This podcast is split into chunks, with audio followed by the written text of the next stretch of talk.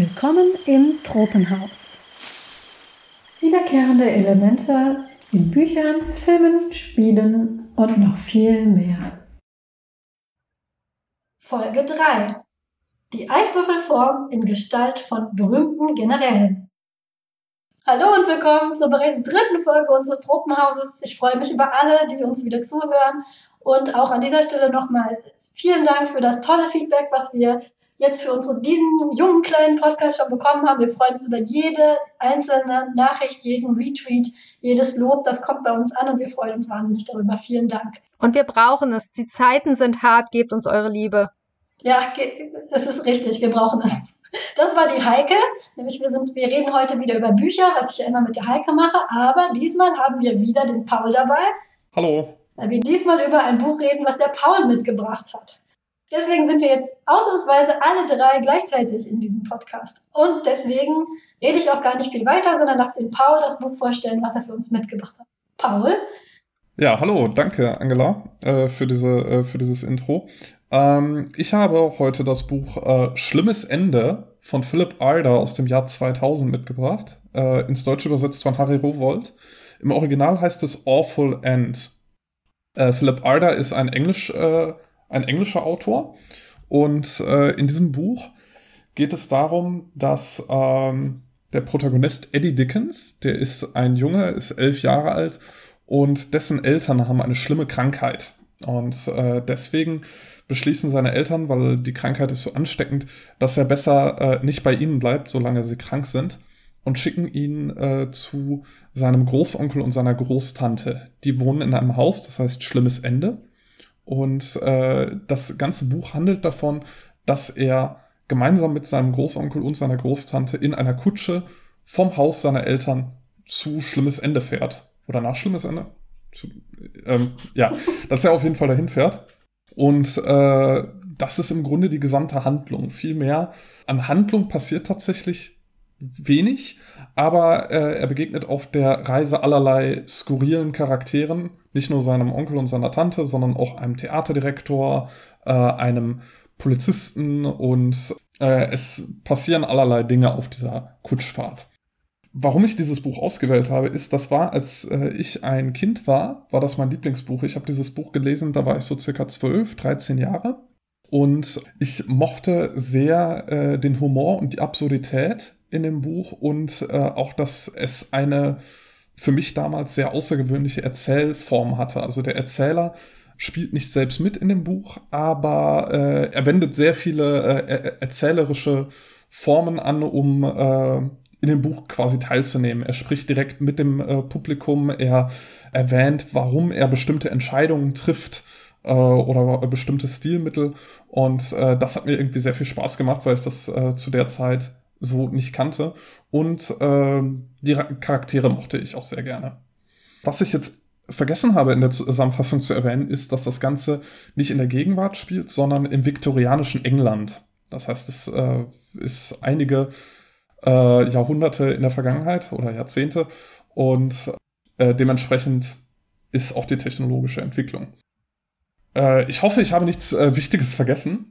Äh, und mich würde jetzt sehr interessieren, äh, wie hat äh, euch denn das Buch gefallen? Ich finde es interessant, dass du das, was mir an diesem Buch gefallen hat, direkt ausgelassen hast, nämlich die, das absolute Level an Absurdität. Also um das mal einzunorden, auf, äh, wo wir uns hier befinden. Kannst du mal kurz die Krankheit beschreiben, an der die, äh, an der die Eltern von Eddie Dickens leiden?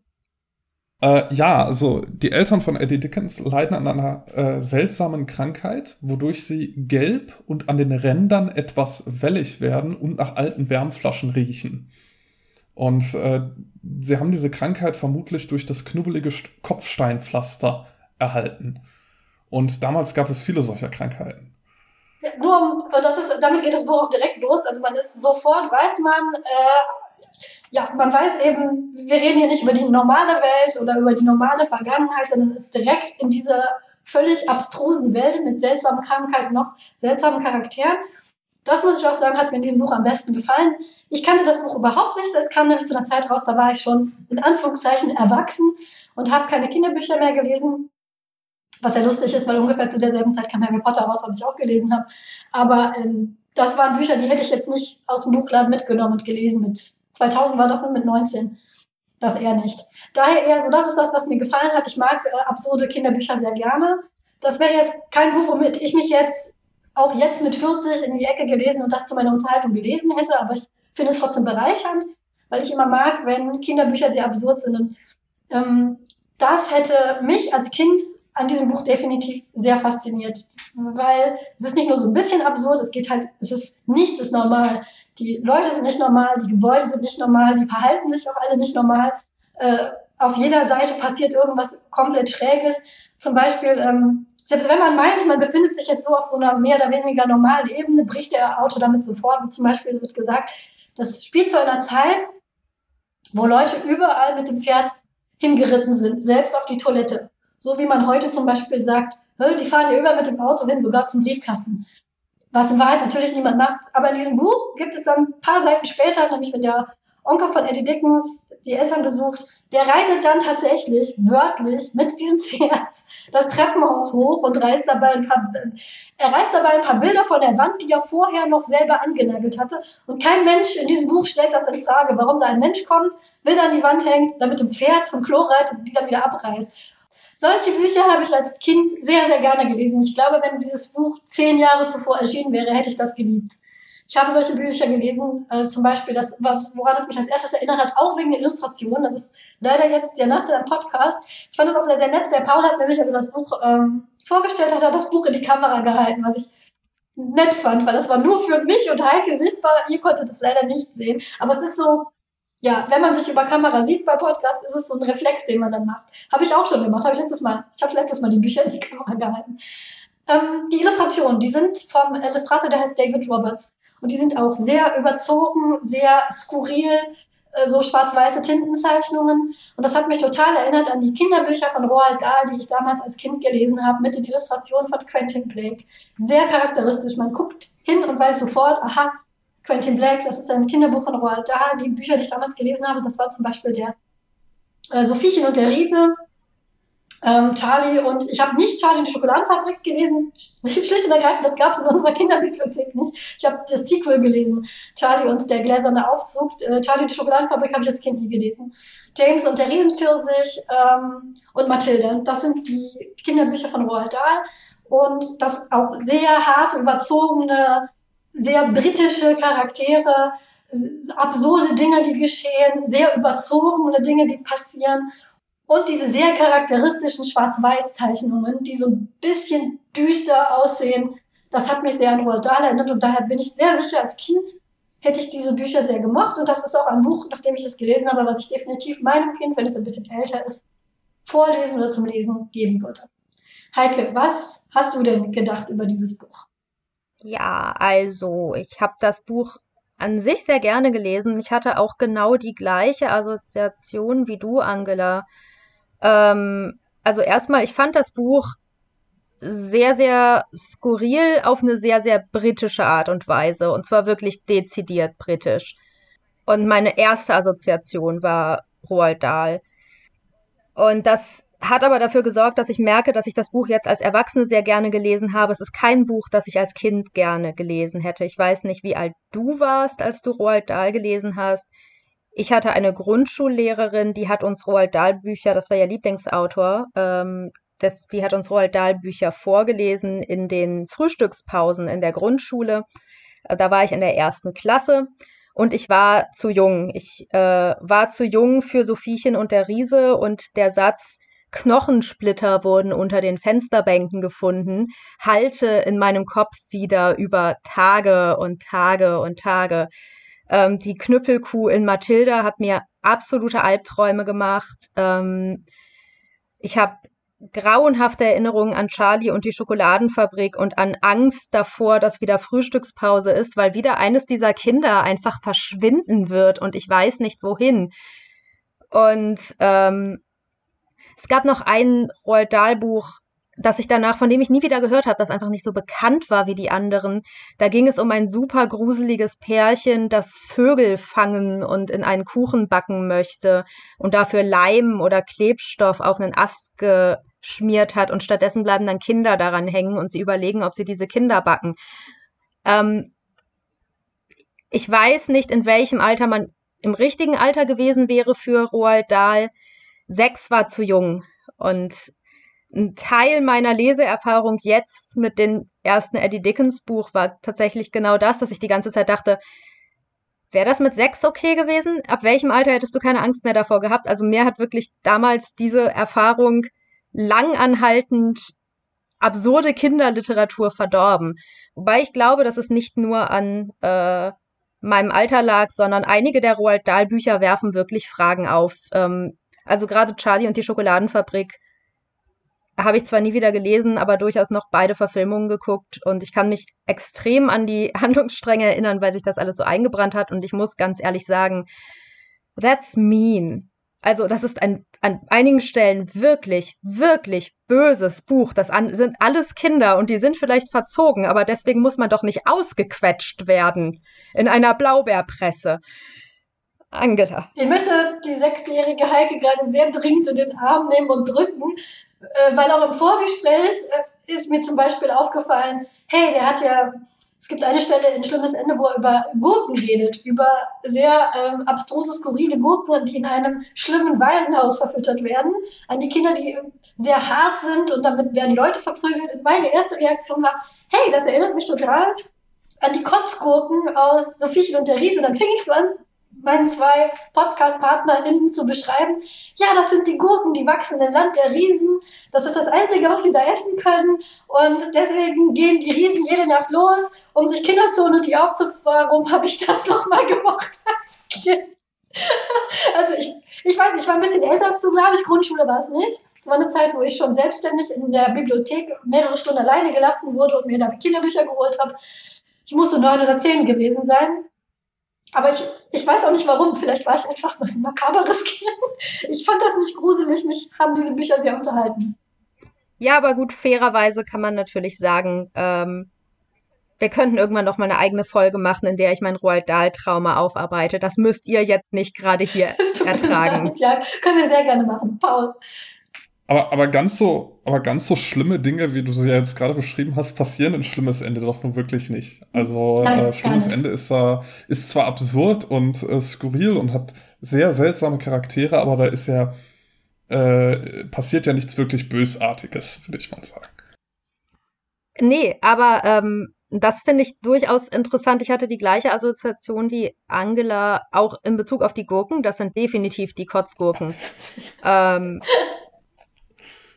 und diese Anspielungen sind ja kein Zufall.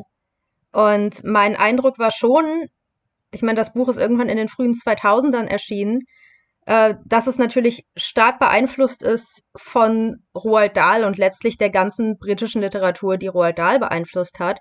Dass es aber gleichzeitig auch ein bisschen davon zehrt, dass Großbritannien diese Geschichte sehr skurriler, aber auch sehr böser Kinderliteratur hat dadurch, dass es schon schlimmes Ende heißt und klassisch anfängt mit äh, dem Kind, das von seinen Eltern weggeschickt wird und die Eltern verabschieden sich letztlich nicht mal richtig. Die Eltern erinnern sich auch nicht richtig an den Namen des Kindes. So vernachlässigte Kinder in der britischen Literaturgeschichte ist ja auch sowas, was sich durchzieht. Ähm, ich habe die ganze Zeit erwartet, dass das Buch viel schlimmer wird, als es dann letztlich eigentlich war. Ich habe geradezu aufgeatmet, als es vorbei war, weil ich mich so sehr darauf eingestellt hatte, oh Gott, oh Gott, es wird, es wird so eine Roald Dahl-Sache oder es passiert noch was richtig Schlimmes. Und ich glaube, diese grundlegende Anspannung, die hat er schon eingeplant. Also da zehrt er schon auch von. Es gibt noch eine Serie, die, die ähnlich mit diesen Erwartungen spielt. Das ist die äh, Lemony Snicket-Serie. Mir ist jetzt aufgefallen bei der Vorbereitung für diesen Podcast, der erste Lemony Snicket-Roman heißt The Bad Beginning. Und er ist von 1999. Und da frage ich mich auch, war das eine Anspielung? Weil Lemony Snicket spielt auch mit diesen Erwartungen, mit diesen, die Kinder verlassen von den Eltern, die Eltern sind gestorben, da ist dieser furchtbare, gruselige Verwandte. Aber auch Lemony Snicket, genau wie Philipp Ader, geht nicht den ganzen Weg wie Roald Dahl. Die werden beide nie so grausam wie Roald Dahl. Das muss ich wirklich, also ich musste dran denken, an diese Walter Bücher, aber Philipp Adak ist nie grausam. Genau wie die Lemony Snicket Bücher nie grausam sind. Und ich frage mich aber, ist das ein, also Bad Beginning und schlimmes Ende Ist das eine Anspielung auf seinen Kollegen? Frage ich mich da schon, weil es ist ja schon recht auffällig. Äh, ja, das ist möglich. Äh, was ich noch gerade hinzufügen wollte, ist, äh, dass ihr habt es schon mal angedeutet, das ist nicht das einzige Buch aus der Reihe. Es gibt insgesamt sechs Eddie Dickens Bücher und äh, die haben alle sehr, die haben alle Namen, die in diese Richtung gehen. Also die heißen dann furchterregende Darbietungen oder schlechte Nachrichten. Aber das trifft tatsächlich auf alle diese Bücher zu, dass sie zwar sehr skurril und seltsam sind und dann auch mit diesen Dingen spielen, aber dabei nie etwas wirklich Grausames passiert. Äh, es werden Leute verletzt, äh, es pa äh, passieren einige äh, unschöne Dinge, aber es ist dabei, ähm, es bleibt dabei immer irgendwie auch noch ein bisschen herzlich und äh, geht nicht diesen äh, Charlie und die Schokoladenfabrik Weg. Nee, also letztlich fand ich es auch nicht so schlimm, glaube ich. Ich kann mir auch gut vorstellen, dass ich es als Kind gerne gelesen hätte, wenn ich ein bisschen älter gewesen wäre. Also ich würde schon dabei bleiben, das ist kein Buch für Kinder im unteren Grundschulalter. Ähm, auch, und das ist das, was mir zumindest vorkam, wie, die, wie eine große Stärke des Buchs, ähm, weil es so unglaublich sprachverspielt und sprachverliebt ist. Und ein gewisses Alter muss man erreicht haben, um diese Spiele wirklich wertzuschätzen, glaube ich, und um den äh, Humor und die ständige ironische Brechung, die da drin liegt, irgendwie auch ein bisschen mitzuschneiden. Weil ich glaube, es setzt so ein bisschen Bewusstsein für Erzählstimmen und so weiter voraus. Schätze ich die kognitiven Fähigkeiten von Sechsjährigen gerade völlig falsch ein? nein, nein, nur deine Leitung hat einfach nur gehakt. Nein, absolut nicht. Was ich nämlich auch sehr gut finde an diesem Buch ist, es geht wertschätzend mit seiner Leserschaft um. Das ist eine Sache, die ich an Kinderbüchern sehr schätze. Das behandelt Kinder nicht wie, ähm, ja, als gleichwertige Leserschaft wie Erwachsene. Es spricht sie, es spricht sie an. Auch in äh, immer wieder Berichte Erzähler die dritte Wand und spricht seine Leserschaft an. Zum Beispiel, ah, hier ist etwas Absurdes passiert, aber wenn ihr das für so absurd haltet, dann fragt euren Lehrer doch mal, ob es wirklich Leute gab, die in Minen Kanarienvögel mitgenommen haben. Das klingt doch eigentlich auch nicht absurd als das, was ich euch gerade erzählt habe. Das ist so eine Sache, die hätte ich als Kind, ich war so ein Kind, was so ähm, Wissen und Trivia aufgesaugt hat, wie sonst was und auch immer leider damit angegeben habe, was ich alles weiß. Äh, das hätte ich super gefunden. Also, und äh, die Art und Weise, wie mit der Leserschaft ähm, da kommuniziert wird, finde ich toll. Man merkt, es ist ein Autor, der Kinder ernst nimmt. Und ähm, das passiert leider nicht sehr häufig. Also vieles wird so sehr weich gespült oder so sehr, sehr runtergebrochen, weil, oder auch, dass man Kindern bestimmte Sachen nicht zutrauen kann, auch so Spannungsbögen. Das passiert in diesem Buch nicht. Ja, genau. Und was äh, mir auch zum Beispiel sehr gefallen hat, ist, ich konnte mich sehr mit äh, Eddie identifizieren äh, als Kind weil es spielt ja mit diesem, wir sind ja das Tropenhaus und es spielt ja mit diesem Trope uh, Only Sane Man oder Only Sane Person. Das bedeutet, dass uh, eine Geschichte erzählt wird und uh, der Protagonist oder die Protagonistin ähm, die einzige Figur in der Erzählung ist, die irgendwie ähm, bei Verstand ist oder die, äh, die sinnvolle, rationale Handlungen durchführt, während alle anderen Figuren zufällige Handlungen machen oder äh, nicht nachvollziehbare Dinge tun. Und äh, das ist etwas, äh, was ich sehr mag, was ich auch sehr mochte in äh, der Literatur und was ich in diesem Buch so toll fand, weil das war was, da konnte ich mich als Kind sehr mit identifizieren. Denn äh, irgendwie als Kind kommen einem äh, viele Dinge, die vielleicht Erwachsene oder MitschülerInnen tun, äh, dann doch komisch vor und äh, dann kann man das nicht nachvollziehen und vielleicht einfach aus eigener mangelnder Lebenserfahrung oder weil einem, äh, weil einem irgendwelches Wissen fehlt. Aber dann erscheint es einem genau so wie eben die Handlung des wahnsinnigen Onkels Jack, der dann eben die, die ähm, Familienporträts äh, annagelt und dann wieder herunterreißt und äh, was man vielleicht gar nicht nachvollziehen kann. Aber für mich fühlt es sich halt genau so an äh, in der Kindheit manchmal. Und äh, deswegen mochte ich das sehr gerne. Ging es euch da ähnlich vielleicht? Ja und nein. Also ich habe es sehr stark so wahrgenommen. Ich glaube, dass ähm, das Buch in gewisser Weise schon auch was Wahres über den Zustand, in dem man ist, wenn man Kind ist, einfängt, dahingehend, dass man sich die ganze Zeit irgendwelchen Entscheidungen fügen muss, die unter Umständen gar nicht so sinnvoll scheinen. Aber ich glaube, dass mir das als Kind ehrlich gesagt Angst gemacht hätte. Ich habe solche Bücher über lange Zeit gehasst, weil sie mich an die Willkür erinnert haben, der ich als Kind ausgeliefert war. Also mir war als Kind schon sehr, sehr wichtig, dass Erwachsene rationale Gründe haben für das, was sie tun, die mir auch erklärt werden können und die nachvollziehbar sind.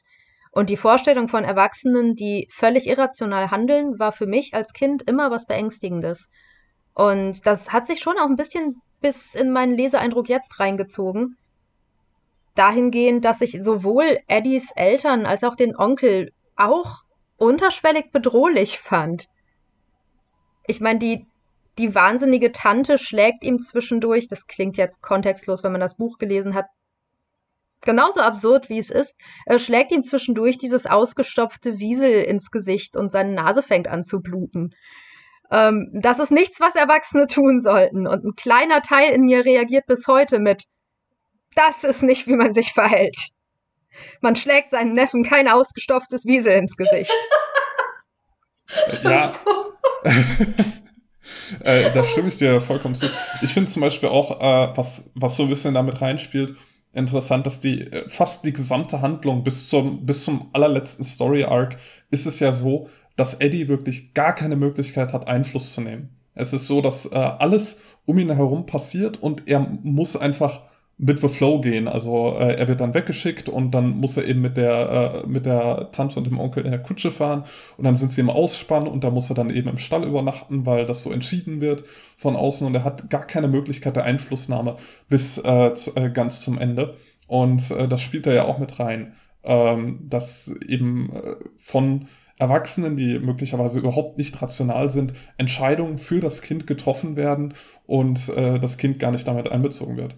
Ich muss sagen, ähm, ich, ich, ich route hier total für, für siebenjährige Heike im Nachhinein, weil ich das eine, eine super Attitüde finde äh, und du völlig recht hast. Und es ging, ich hatte, entweder fehlte mir diese Gerechtigkeit, sondern ich, ich weiß es nicht. Jedenfalls, ähm, ich bin da eher bei Paul. Ich fand diese Only Sane Man Bücher immer sehr gut als Kind. Ich konnte mich da auch in gewisser Weise mit identifizieren, ich glaube aber, bei mir war das eher so, ich mochte diesen Kontrast. Und dieser normalen, in Anführungszeichen, Person, die sich dann zurechtfinden musste in einer komplett absurden, zufälligen Welt. Alice im Wunderland zum Beispiel ist ja so der Klassiker unter Only Sane Person. Mochte ich sehr gerne auch Alice hinter den Spiegeln. Habe ich sehr, sehr gerne gelesen. Ähm, ich weiß nicht mehr, wer mir dieses Buch geschenkt hat. Vielen Dank dafür. Das ist ja eher so ein bisschen unbekannter, aber wer auch immer mir Alice im Wunderland gekauft hat, hat mir direkt Alice hinter den Spiegeln direkt dazu geschenkt. Dankeschön. Im Nachhinein. Ähm, und das sind ja auch diese, ähm, diese Only Same Person, dieser Trope, ist ja auch das, was die Roald Dahl Bücher sehr geprägt hat. Genau deswegen glaube ich, ist das dann so. Entweder man mochte das sehr gerne oder man mochte es eben nicht und es machte einem Angst. Mathilda zum Beispiel ist ja so eine Sache. Mit Mathilda habe ich mich total identifizieren können. Komischerweise aber nicht, weil ich mich gefühlt habe wie Mathilda. Ich hatte ein sehr wertschätzendes Elternhaus.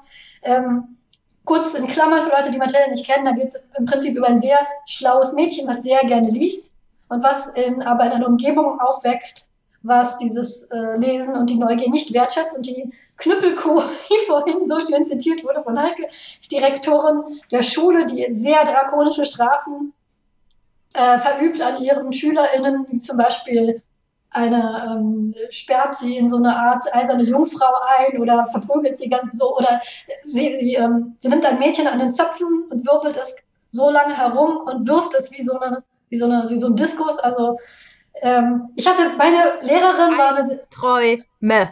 Albträume wochenlang. Okay, das tut mir so, so sollte keine Lehrerin eine Schülerin behandeln. Genau. Ich die siebenjährige Heike war nicht okay damit. okay, die äh, acht-, neunjährige Angela fand das einfach nur witzig. Ich entschuldige mich damit, ich bin noch keines dieser Kinder gewesen, was irgendwie Ameisen aus Spaß zertrappelt. Ich fand das einfach, nur diese Story sehr lustig. Ich habe mich aus gibt, ich kenne tatsächlich Menschen, die sich sehr in Mathilda wiederfinden und das als so eine Art, so der geht's genau wie mir. Ich muss nochmal sehr stark betonen für alle Verwandten, die hier zuhören. Nein, mir ging es gar nicht so. Ich durfte alle Bücher haben, die ich lesen wollte. Ich hatte sehr, eine sehr, sehr nette Grundschullehrerin. Ich hatte eine sehr äh, freundliche Atmosphäre, sowohl zu Hause als auch in der Schule. Und äh, nein, ich habe mich nicht mit Mathilda identifiziert, weil ich genauso behandelt wurde. Aber ich, ich kann auch ehrlich gesagt nicht sagen, was, mich da, was, was ich daran so gemacht habe. Vielleicht einfach diese Reibung. Ähm, auch beim ähm, zwei weitere Kinderbücher, die mir eingefallen sind, ist noch der 35. Mai von ähm, Erich Kästner, leider nicht sehr gut gealtert, kann ich also hier nicht empfehlen. Aber das mochte ich auch sehr gerne. Der ist auch ein, ein Junge, der mit seinem Onkel durch äh, sehr absurde Welten geht. Und ähm, ich glaube einfach, dieser Kontrast hat mir gefallen. So ein normaler Mensch, so wie ich einer sein könnte, kann vielleicht auch theoretisch mal sowas erleben und in so andere Welten eintauchen, die so ganz anders sind, als man das selber kennt. Aber ich kann total nachvollziehen, Heike, warum du Albträume davon hattest. Ich hatte von anderen Sachen Albträume, die eigentlich auch harmlos sind. Darüber können wir dann in einer anderen Folge reden. Ja, aber dafür hat mir das Gespräch hier jetzt doch nochmal gezeigt, dass man da, glaube ich, eine Linie aufmachen kann ähm, in der britischen Literaturgeschichte, die, die zumindest britische Kinderliteratur sehr geprägt hat, äh, anhand des Autonomiebegriffs. Äh, weil ich meine, der Autor, der offensichtlich noch mehr als Roald Dahl Pate für diese Buchreihe ist und Pate für fast alle Bücher, mit denen wir es verglichen haben, ist, ist Charles Dickens. Und Dickens ist natürlich nicht an allererster Stelle Kinderbuchautor. Aber Dickens war ein unglaublich ähm, politischer Autor in vielerlei Hinsicht.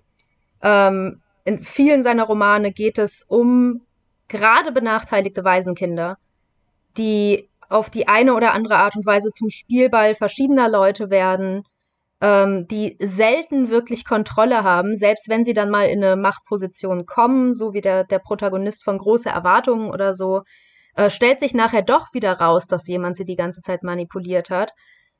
Und all das aber immer mit so einer gewissen ironischen Brechung drin. Und das zieht sich, glaube ich, danach durch. Also ich verbinde eine bestimmte Form von Ironie allgemein, vor allem mit britischen Kinderbüchern. Ähm, selbst Tolkien und C.S. Lewis haben die so ein bisschen drin, dass du zwischendurch mal eine Klammer hast mit einer schnippischen Bemerkung oder so. Ähm, bei Roald Dahl ist es halt ganz stark. Und da tritt aber diese Gesellschaftskommentarfunktion ein bisschen weiter in den Hintergrund. Sie verschwindet nicht ganz. Also die Roald Dahl-Bücher behandeln ja immer noch Themen wie Armut. Ähm, das Kind aus der Arbeiterschicht, das mit den ganzen reichen Kindern dann in die Fabrik kommt. Und die reichen Kinder werden auch alle abgewatscht und bestraft. Äh, aber es geht schon dann eben mehr darum, dass Kinder wirklich diejenigen sind, die zwingend immer in dieser ausgelieferten Position sind und die keine Autonomie haben und die wirklich einfach alles mitmachen müssen, was die Erwachsenen tun, egal wie absurd es ist, und hoffen, dass sie am Ende irgendwie da durchkommen.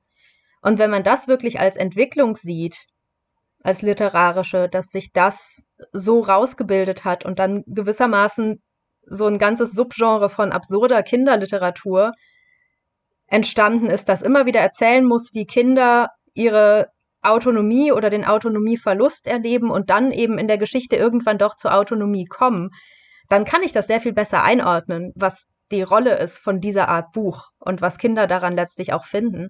Das finde ich sehr spannend. Ich äh, finde es gerade lustig, dass du Charles Dickens erwähnt hast, weil da schließt sich dann natürlich auch die Klammer zum Namen des Protagonisten, äh, Eddie Dickens. Das ist ja auch kein Name, der, mit, äh, der zufällig ausgewählt wurde, sondern das ist dann auch eine bewusste Anspielung darauf. Ich möchte an dieser Stelle erwähnen, dass ich Anglistik und Germanistik studiert habe und kein einziges Buch von Dickens gelesen habe.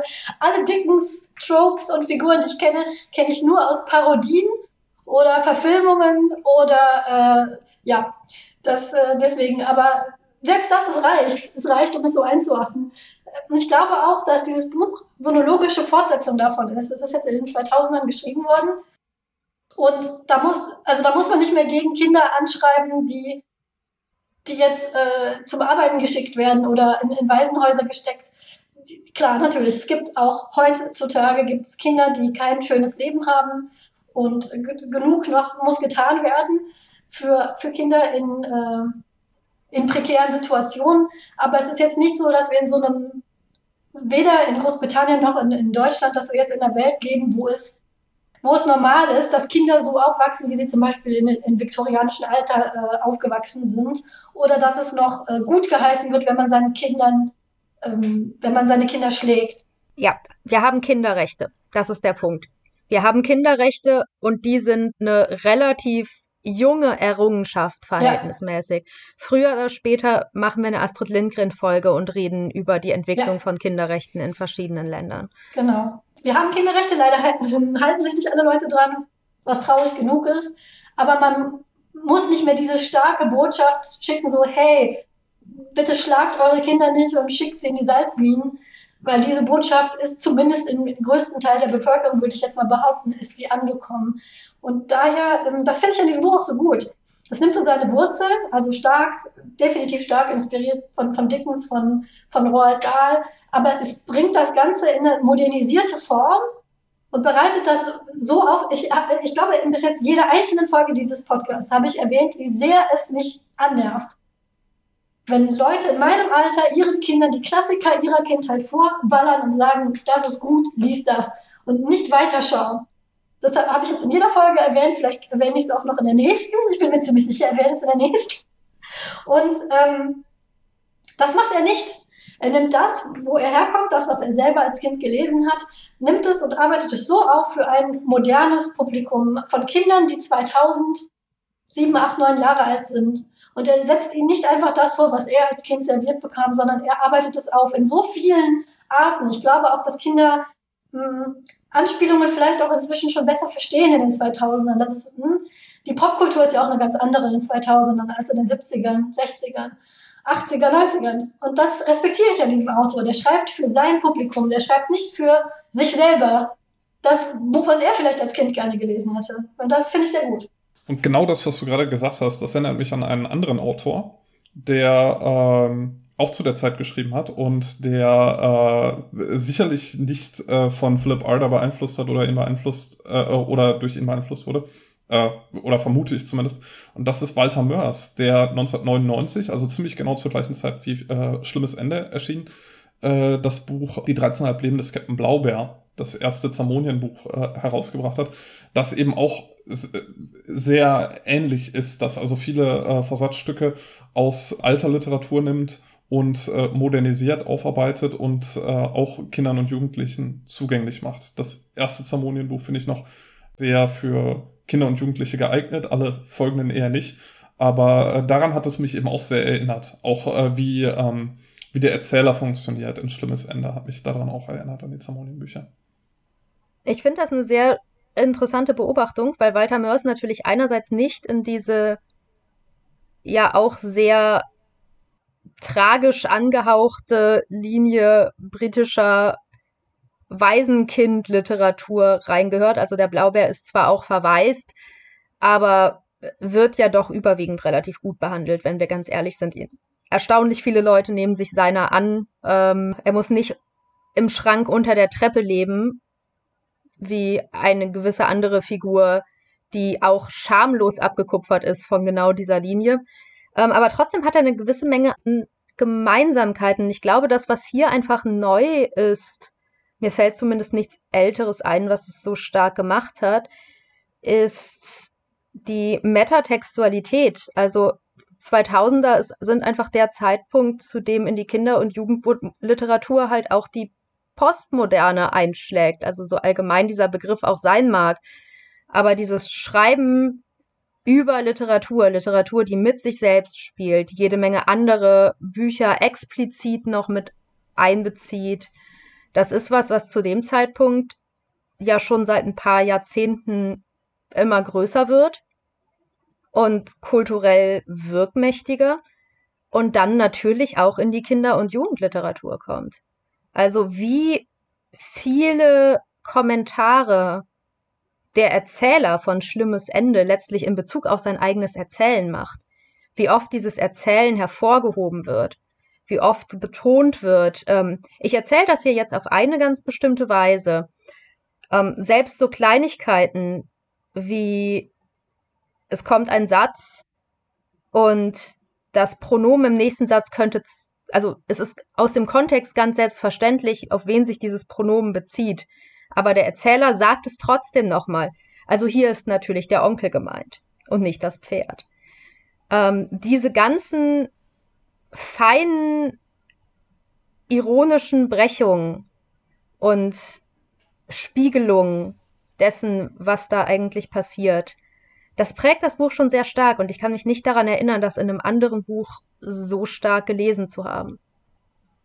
Ich möchte da kurz eine meiner Lieblingsstellen zitieren, die ich gelesen habe. Es geht um jemanden, der 732 Wörter verwendete, wenn elf genügt hätten. Und da kommt eine Klammer. Und ich finde diese Klammer einfach großartig.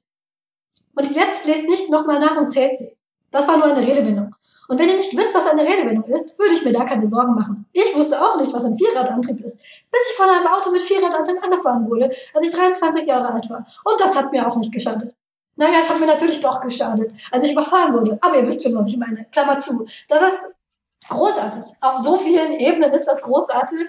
Ich hätte mich als Kind scheckig darüber gedacht. Ich habe mich als Erwachsene darüber scheckig äh, gedacht, weil das ist die Art von Humor, die ich sehr, die, die ich sehr groß finde. Und das ist wirklich eine der der ganz großen äh, Stärken dieses Buches. Und ich kann total verstehen, Paul, dass das äh, der eins der Lieblingsbücher als Kind war. Das wäre ich glaube, es wäre meines auch gewesen, aber dafür ist es leider zu spät herausgekommen. Ich kann äh, jetzt, Achtung, Achtung, jetzt kommt ein kleiner Spoiler-Alarm. Äh, jetzt müsst ihr eventuell mir nicht äh, vorspulen, äh, weil ich kann mal kurz erklären, was meine Lieblingsstelle als Kind war. Und für mich war als Kind der wunderbarste Moment ein Moment, in dem Eddie von einer äh, fremden Person mit einem Revolver bedroht wird. Da äh, kommt also eine Person und zeigt, er zielt mit dem Revolver direkt zwischen Eddies Augen. Und dann kommt, äh, ich habe es jetzt nicht nachgezählt, kommen, glaube ich, sechs, sieben Seiten Erklärung der Historie von Schusswaffen die also erklären, wie äh, Schusswaffen entstanden sind, warum und äh, wie das technisch funktioniert und wie die weiterentwickelt wurden und so weiter. Historische Details um dann am Ende dieser Ausführung, äh, die mitten in diesen spannendsten Moment des gesamten Buches reingeworfen wird, um dann am Ende dieser Ausführung mit einem maximalen Antiklimax zu enden. Und äh, das ist, äh, äh das, das war wirklich für mich als Kind so ein fantastisch absurder Moment, den ich so geliebt habe und äh, so lustig fand und heute auch immer noch großartig das, was, woran mich das erinnert, und das ist mir tatsächlich beim ersten Lesen nicht aufgefallen, das in unironisch ist, wenn du als Kind Jules, Jules Verne liest. In unironisch. Das ist nämlich, was Jules Verne macht. Jules Verne hat, ich weiß, ich müsste, ich müsste es mal nachlesen, als was sich Jules Verne selber verstanden hat. Ich als Kind habe ihn geliebt für seine Abenteuergeschichten, aber Jules Verne bricht an den unmöglichsten Stellen ab und vertieft sich in so technische Details. Und als Kind sitzt man da nur so und ich will doch nur wissen, wie es weitergeht. Das ist mir doch egal, mach doch mal. Ich möchte wissen, wie es weitergeht. Und ähm, das ist, glaube ich, äh, ich würde sagen, auch eine Referenz, würde ich sehr stark vermuten, weil ich glaube, Philipp Adak ist einer der Leute, die mit Jules Verne als äh, Kinderbücher, als Kinderabenteuergeschichten aufgewachsen sein könnte. Sagt uns in den Kommentaren, wenn ihr eine Jules Verne-Folge wollt. Können wir definitiv machen. Aber ähm, um eine Sache zu sagen, ich glaube, Jules Verne verstand sich gar nicht so sehr als Kinderbuchautor. Und das ist so ein bisschen der Punkt. Äh, also das ist natürlich eine ganz, ganz andere Erzählsituation und eine ganz andere Art, über die Welt zu schreiben. Und manchmal muss ich aber ganz ehrlich sagen, dass ich das auch ein bisschen vermisse in moderneren Kinderbüchern. Ich will doch auch ein bisschen, dass Kinderbücher mir erklären, wie die Welt funktioniert. Und ich habe genau deswegen aber das Kapitel mit der äh, mit dem Revolver auch geliebt. Äh, das ist ein großartiges Kapitel und natürlich ist die eine Hälfte davon Quatsch, aber gleichzeitig merkst du als Kind ein bisschen was davon ist auch kein Quatsch. Das funktioniert ja. schon wirklich so. Und dass das Revolver heißt und tatsächlich eine Kammer hat, die sich dreht, das ist so. Und dieses schöne Mischen von absurden Fakten, die unter Umständen stimmen, aber auch Dinge, die du dir als Kind definitiv merkst und die du so auch lernst, äh, das schätze ich sehr. Und wo das natürlich auch wieder passiert, um den Bogen nochmal zu schlagen, ist äh, bei den 13,5 Leben des Captain Blaubeer, die auch immer wieder unterbrochen werden für äh, Erklärungen aus dem Lexikon Samoniens. Also da werden äh, immer, wenn ein neuer Charakter oder ein neuer Begriff auftaucht, der zuvor noch nicht in der äh, Geschichte äh, drin war, bei den 13,5 Leben des Captain Blaubeer, dann äh, wird kurz die Handlung unterbrochen und eine Lexikonsdefinition äh, auf einer halben Seite äh, erklärt äh, worum es sich bei diesem Geschöpf handelt, sodass man äh, es nicht in die Geschichte irgendwie einweben muss, sondern dann gibt es eben dieses Lexikon. Und äh, das äh, geht dann natürlich auch ein. Liked für in der übernächsten Folge machen wir Jules Verne. Retweeted für in der übernächsten Folge machen wir Walter Mörs. Was übrigens heißt, dass ich die 13,5 Lebensketten Blaubeers lesen muss. Die habe ich nämlich nicht gelesen, weil mich ein anderes Buch von dem abgeschreckt hat. Ich sage jetzt nicht hier welches. Darüber reden wir dann in der Folge. Ja. Eventuell muss Max auch einfach alle Stellen, an denen wir auf andere Folgen. wir haben einfach wirklich viel zu reden. Wir haben viel zu reden. Max, du ja. darfst das alles nach Gutdünken auch kürzen, ne? Aber wir können das auch gerne das hier jetzt drin lassen, weil ich finde, Max ist immer so ein unsichtbarer vierter Mensch im Hintergrund. Und dass wir auch mal erwähnen, wer hier die ganze Arbeit hat, unser ganzes Gequatsche zu einem sinnvollen Podcast zusammenzuschneiden. Das sollte auch mal äh, on air erwähnt werden. Also Max ist Max ist definitiv der only sane man vom ja, Max ist definitiv der only sane man im Truppenhaus. Ähm, was auch gut funktioniert, ähm, Fußnoten. Und zwar, ähm, es gibt eine Fußnote in diesem Buch. Und diese Fußnote ist geschrieben, nicht vom Autor, sondern, und das möchte ich auch, ähm, das kann man gar nicht zu sehr betonen, der Übersetzer dieses Buches hat auch sehr viel richtig gemacht. Und ich glaube, dieses Buch wäre ja äh, nicht so gut angekommen, wenn es nicht einen grandiosen Übersetzer gehabt hätte. Nämlich Harry äh, Rowold. Harry Rowold ist ja unbenommen einer der besten Übersetzer, die es ja, gab leider gab. Und ähm, für Kinderliteratur, nämlich auch Harry Warworld, nimmt Kinder ernst. Und das merkt man in dieser Fußnote. Diese Fußnote, ähm, Power, kannst du gerade kurz sagen, in, wo befinden wir uns in der Geschichte? Genau, also wir befinden uns äh, in, äh, in der Mitte der Geschichte circa und äh, die Kutsche wird aufgehalten von einem Greifer. Greifer sind, kann man sich so ungefähr vorstellen, äh, die Polizisten in dieser Geschichte. Und Philip Arder erklärt an dieser Stelle, woher der Name Greifer kommt oder die Bezeichnung Greifer. Er sagt hier, er war nämlich ein Greifer und nach einem Manne namens Geheimrat Greif benannt. Und wenn ihr findet, dies hört sich allmählich an wie eine Geschichtsstunde, dann habt ihr recht. Ich werde mich also kurz fassen. Geheimrat Johann Anton Zebedius von Greif, 1788 bis 1850, erfand am 27. März 1845 die Polizei und nach ihm wurden die Polizisten Greifer benannt. Und hier kommt jetzt äh, eine äh, Fußnote, von, äh, die euch von Angela vorgelesen wird. Genau, dann kommt ein Sternchen und unten ist die Fußnote. Und ich finde die Fußnote, es ist herrlich, weil die beginnt direkt mit meinem zweiten Lieblingssatz aus dem ganzen Buch. Das ist natürlich alles Quatsch. Und das ist so herrlich, wenn man viel mit Texten arbeiten muss, die Fußnoten hat und immer wieder anstrengt und, und allein, wenn man viel mit Texten als Erwachsener gearbeitet hat und auf eine Fußnote runterblickt, die anfängt mit, das ist natürlich alles Quatsch. Wie oft hätte man gerne so eine Fußnote geschrieben in einen Text hinein und durfte nicht? Oder wie oft musste man eine Fußnote schreiben, deren Quintessenz ist, das ist natürlich alles Quatsch, aber man muss sie in irgendwie Akademia verträgliche Worte binden. Deswegen liebe ich diesen Satz. Und es geht weiter. In Wirklichkeit wurde die britische Polizei von Sir Robert Peel 1788 bis 1850 erfunden, weshalb die Polizisten Peelers heißen. Und hätte er Sir Robert Bonk 1788 bis 1850 geheißen, hießen sie jetzt Bonkers. Aber das wäre alles zu übersetzen wie zu mühselig gewesen. Klammer auf, Anmerkung des Übersetzers. Und es ist großartig, weil dieses ganze Buch ist voller Wortspiele, Anmerkungen, ähm, Alliterationen, keine Ahnung. Und er hat bis Seite 87 geschafft, das alles so großartig zu übersetzen. Und ich kann mir richtig vorstellen, wie Harry Wold da saß und versucht hat, sich was auszudenken und übersetzt und wieder zurück und übersetzt. Und er hat es einfach nicht geschafft und hat es dann trotzdem so verpackt, dass es immer noch, es passt in die Tonalität von diesem Buch. Es nimmt diesem Buch nichts weg. Es gibt, es ist eine Bereicherung und er geht wertschätzend mit seinem Publikum um. Und deswegen ist, auch wenn es ja eigentlich ein, in Anführungszeichen, Versagen ist, weil er es nicht geschafft hat, dieses Wortspiel zu übersetzen, macht es gar nichts aus. Und äh, literarische Übersetzung ist so schwer.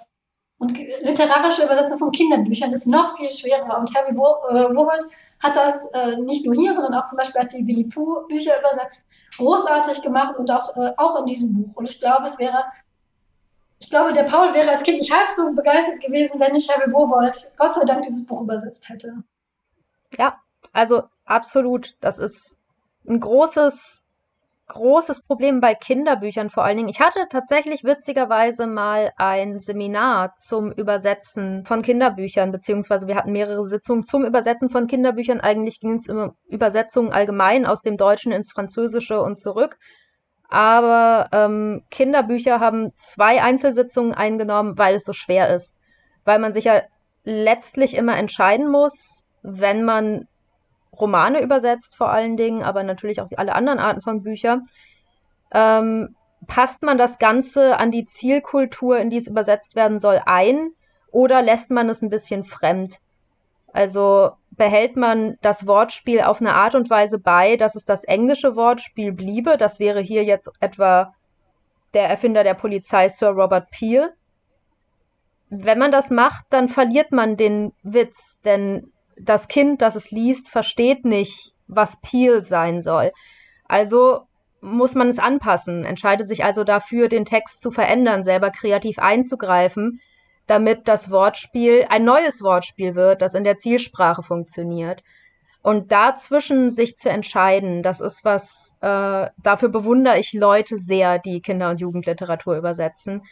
Und mein Eindruck ist halt auch, dass wir eine Tendenz haben inzwischen, dass sich Leute das nicht mehr so sehr trauen, dass Leute sich nicht mehr trauen, so sehr in den Text einzugreifen, weil es auf einmal so ein Gefühl gibt von, der Originaltext darf aber nicht angetastet werden. Das ist ja gar nicht das, was sich jetzt Philipp Ardag irgendwie gedacht hat, was der Wortwitz sein sollte. Aber man muss es nun mal verändern und man muss sich trauen. Äh, und Harry Rowold wusste das. Und ich hoffe sehr, dass das nicht ganz verschwindet, denn ich weiß noch, dass ich halt ähm, bei den Harry Potter Büchern sehr unzufrieden war letztlich mit den späteren Übersetzungen und das Gefühl hatte, dass ganz viele Wortspiele einfach weggefallen sind oder dass man halt im Deutschen was gelesen hat und dann alt genug war, um zu merken, oh, im Englischen wäre das vielleicht ein Wortspiel gewesen, aber sich da nicht wirklich getraut wurde. Natürlich auch, weil die so einen Kultstatus hatten, haben drüber geredet, unverdienterweise. Und dass sich überhaupt nicht wirklich getraut wurde, noch an diesen Texten irgendwie selber was zu machen und da kreativ dran zu gehen. Und das so zu verändern, dass es dann für Kinder in der Sprache, in der sie es lesen, nachvollziehbar und, verständ, äh, und verständlich ist. Und nicht nur für Kinder, sondern letztlich auch für Erwachsene. Eine Sache, über die ich gestolpert bin gegen Ende, das ist auf Seite 122. Da ist ein Goethe-Zitat mittendrin. Äh, aus dem Mignon-Lied aus Wilhelm Meisters Lehrjahre, dahin, dahin. Und das wird natürlich im englischen Original nicht da gestanden haben. Ich weiß nicht, was da gestanden hat. Es wäre ganz interessant. Aber es wäre nur für mich als Erwachsene aus einer intellektuellen Perspektive interessant. Und für mich als Kind ist es viel relevanter, ein Goethe-Zitat zu lesen, denn Goethe habe ich eventuell schon mal gehört, als plötzlich irgendein englisches Zitat drin zu haben oder so. Also diese Entscheidung so rüber zu wechseln, finde ich großartig. Und, und da an der Stelle ist es natürlich auch großartig, weil es, äh, es geht nur darum, dass das Pferd dahin, dahin ist, also es ist weg. Es ist halt wieder diese Absurdität, dass es überhaupt nicht notwendig wäre, da jetzt ein Goethe-Zitat oder ein intellektuelles Zitat einzubauen. Und äh, der Humor kommt eben äh, daher, dass es so unnötig ist. Ja, äh, ich stimme dir da voll zu. Und äh, ich finde es auch interessant, äh, bei welchen Sachen heutzutage eben die Entscheidung getroffen wird, nah am Original zu bleiben und bei welchen Sachen äh, sich äh, überlegt wird, wie kann man, äh, wie kann man das irgendwie eindeutschen. Ein gutes Beispiel oder ein aktuelles Beispiel, was viele wahrscheinlich kennen, wäre Game of Thrones oder das Lied von Eis und Feuer, wo viele der Charaktere eben im, im Deutschen dann auch deutsche Namen wörtlich übersetzt haben und es dann vielleicht für äh, das Publikum in Deutschland auch ein bisschen seltsam wirkt. Also, äh, dass, äh, dass das dann konsumiert, dass die dann eben auch äh, diese deutschen Namen haben. Ich glaube tatsächlich, dass der Grund dafür liegt darin, was, was Heike auch erwähnt hat. Bei Harry Potter hat man sich nicht dran getraut, weil die Bücher, Klammer auf, ich finde es sehr lustig, wir haben in Folge 1 gesagt, wir reden nie wieder über Harry Potter, wir reden schon wieder über Harry Potter, wir sollten keine Versprechen machen in diesem Podcast. Es wird ein Running Gag. Es wird ein Running Gag, Klammer zu. Das ist natürlich alles Quatsch. Ähm, und ich glaube tatsächlich, wäre, ähm, wären die Bücher näher an ihrem internationalen äh, Fame quasi rausgekommen, wäre das auch passiert. Aber die Sache ist, was viele gar nicht wissen, das meinte ich übrigens nicht despektierlich, als ihr wusstet das ja noch gar nicht. Da kamen nämlich viele mit um die Ecke, als Game of Thrones zu einer Serie wurde. So, da fühlten sich die, die langjährigen George Martin-Fans so, das gibt es schon ganz lange und wer konnte das nicht wissen? Nun ja, Fantasy ist ein sehr breites Genre, da werden tausende Bücher jedes Jahr produziert, dass da nicht jeder alles kennt. Ich kannte es auch nicht. Ich habe es tatsächlich zufällig im Jahr vor der, äh, vor der Serie entdeckt, weil es hier rumstand und es dick war und ich Ablenkung brauchte. 1996 nämlich kam das erste ähm, Buch heraus schon. Und ich denke, da war das. Was machst du da, Paul? Ich äh, musste gerade in meinen Gedanken, meine Freundin ist weg und bräunt sich sagen, sorry. Okay. Okay.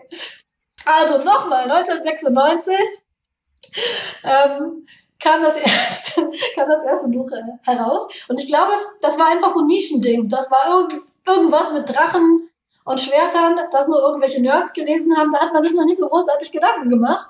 Da brauchte man sich nicht äh, Sorgen zu machen, dass einem die Fans gleich die Bude einrennen und da hat man sich dann getraut. Bei Harry Potter war es so, dass es relativ, relativ schnell sehr berühmt geworden. Und ähm, wenn ich mich nicht irre, in der ersten Übersetzung sind auch noch Sachen gemacht worden, die in der zweiten Auflage schon wieder zurückgenommen wurden. Paul, ich habe Harry Potter 1 mit Sirius Schwarz. Ja. Harry Potter 1 war noch Sirius Schwarz in der ersten Auflage. Solltet ihr diese Auflage rumliegen haben, glaube ich, ist die sehr viel wert auf Ebay.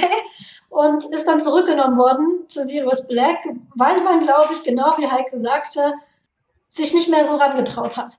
Und das ist schade, weil ich glaube, es schafft Nähe. Diese, Über diese Art der Übersetzung schafft eine Nähe. Ja sehr vorgemacht hat das ja zum Beispiel, ähm, da muss jetzt Heike eingreifen. Heike ist die große Herr der Ringe-Expertin hier, die Übersetzerin, die erste Übersetzerin von Herr der Ringe. Margaret Carew. Ähm, umwerfende Übersetzung, also das ist, ich weiß, der, der Bruch geht offenbar mitten durchs Herr der Ringe-Fandom und es gibt auch Leute, die die Kriege-Übersetzung besser finden. Wir reden nicht über sie und wir ächten sie. Ähm, aber man merkt es also an den Herr der Ringe Büchern sehr gut und man kann es daran sehr gut erklären. Deswegen finde ich das immer, immer schön, dass man letztlich Zugriff hat auf die hervorragende Karu-Übersetzung und die äußerst mittelmäßige Kriege-Übersetzung. ähm, ich mochte als Beispiel immer besonders gern den Namen der Cottons. Auf Englisch ähm, heiratet Sam ja am Ende Rosie Cotton. Das ist auf Deutsch in der alten Übersetzung Rosi Hüttinger. Und da merkt man eben auch schon direkt, äh, ich höre den Nachnamen Hüttinger und das klingt schon ländlich und wie jemand, der irgendwo draußen in, im Auenland bei ihrem Vater lebt und einfach nur so eine kleine Hobbitdame ist. In dem Moment, in dem du den Namen Cotton hörst auf Deutsch, klingt es nach, oh, jemand von weit weg, möglicherweise ein bisschen britisch angehaucht. Mit britisch angehaucht verbinden wir immer sofort Gentleman, Upper Class, was auch immer. Und vor dem Hintergrund fand ich diese ganze Kriegeübersetzung, die viele der Originalnamen beibehalten hat aus dem Englischen, die nicht angeglichen hat, halt ein bisschen schwieriger. Und ich glaube, es ist kein Zufall. Also natürlich ist es kein Zufall, dass eine neue Übersetzung rauskam zu dem Zeitpunkt, zu dem gerade der große Hollywood-Film in die Kinos kam. Also die Kriegeübersetzung müsste auch in den späten 90ern, frühen 2000ern irgendwann erschienen sein, als klar war, Herr der Ringe wird jetzt nochmal ein richtig großes Ding. Aber es gab halt auch dieses Bedürfnis zu modernisieren und zu zeigen, wir sprechen jetzt hier gewissermaßen auch Englisch. Wir können jetzt auch mit den englischen Namen umgehen. Und damit geht so eine ganze neuere Bewegung einher von Leuten, die sagen, Filme auf jeden Fall immer nur in Originalsprache gucken, Bücher auf keinen Fall in Übersetzung lesen.